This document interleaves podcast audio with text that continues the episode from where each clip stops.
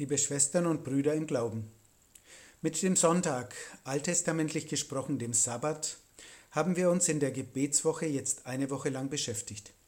Gott gedankt für diese Gabe seiner Barmherzigkeit, gebetet für die Ruhe an diesem Tag und für die Menschen, die an Sonntagen für uns arbeiten müssen. Überlegt, wie wir diesen Tag für uns angemessen gestalten. Mit dem heutigen Predigtwort aus dem Brief an die Hebräer wird noch einmal unterstrichen, dass der Sabbat ein großes Geschenk Gottes an uns und alle Menschen ist. Und dass damit ein Gebot verbunden ist, nach dem unser Leben gerichtet wird. Das heißt, es wird beurteilt und neu ausgerichtet an jedem einzelnen Tag. So heißt es im vierten Kapitel des Hebräerbriefs nach der Übersetzung von Jörg Zink. Die Schrift sagt über den Sabbat, und Gott ruhte am siebten Tag nachdem er alle seine Werke vollendet hatte, von seiner Mühe. An jener anderen Stelle aber sagt er, sie sollen die Ruhe bei mir nicht finden.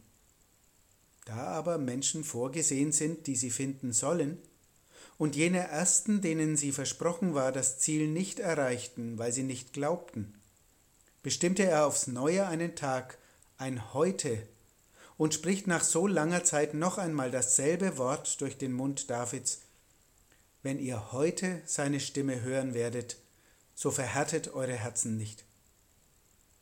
Darum warten Frieden und Geborgenheit noch immer auf das Volk Gottes. Denn wer in das Reich des Friedens bei Gott eingeht, ruht von seiner Mühe, wie Gott ruhte. So lasst uns mit allen Kräften danach streben, jene Ruhe zu finden. Es könnte sonst geschehen, dass der eine oder die andere unter uns zu Fall käme, wie es jenen in ihrem Unglauben widerfuhr. Denn das Wort Gottes, das verheißt und richtet, ist lebendig und wirksam und schneidender als ein doppelt geschliffenes Schwert. Es trennt Seele und Geist, Mark und Bein und legt die Strebungen und Gedanken des Herzens bloß. In einem Krimi, der vor einigen Tagen zu sehen war, ist die Hauptperson eine Frau mittleren Alters, sehr gebildet und reflektiert. Sie will in ihrem Leben alles im Griff haben. Als Mathematikerin arbeitet sie bei einer großen Versicherung. Sie will beruflich vorankommen und hat sich auf eine Leitungsstelle beworben, die gerade ausgeschrieben ist. Nach einer Feier in ihrer Firma will sie nach Hause gehen, aber sie lässt sich von ihrem Chef ins Obergeschoss locken. Obwohl sie ihm mehrfach zeigt, dass sie es nicht will, lässt sie es zu, dass er sie dort verführt.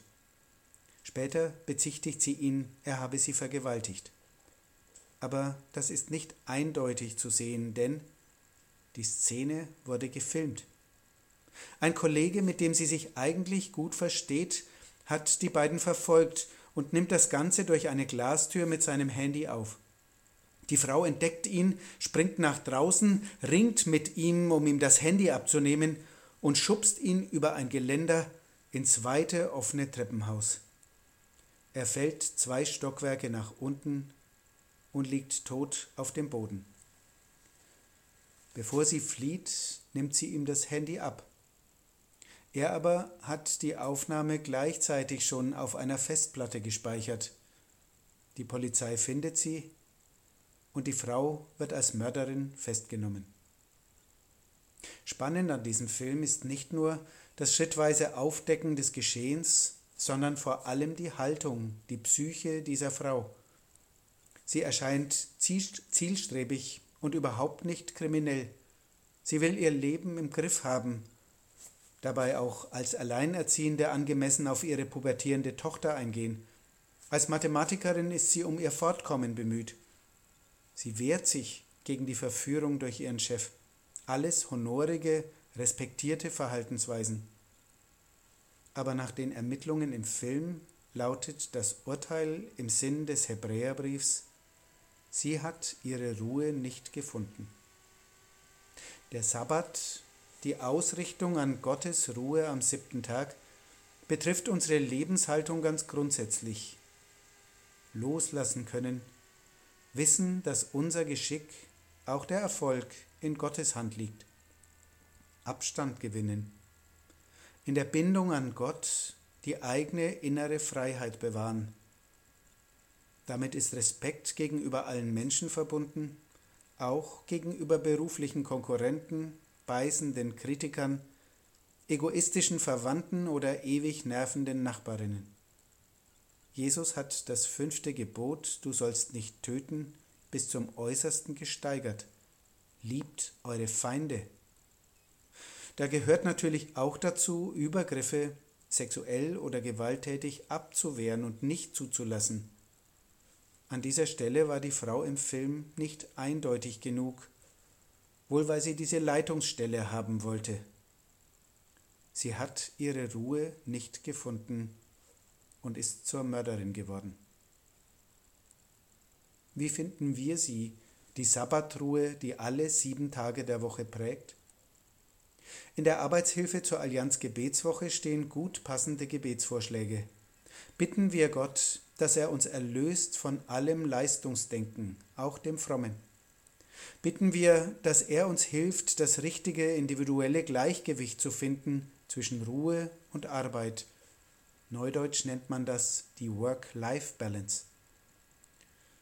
Geben wir bei Gott unsere Versuche ab, als Ältere den Ton anzugeben und überall mitmischen zu müssen und so Jüngeren und Gott im Weg zu stehen.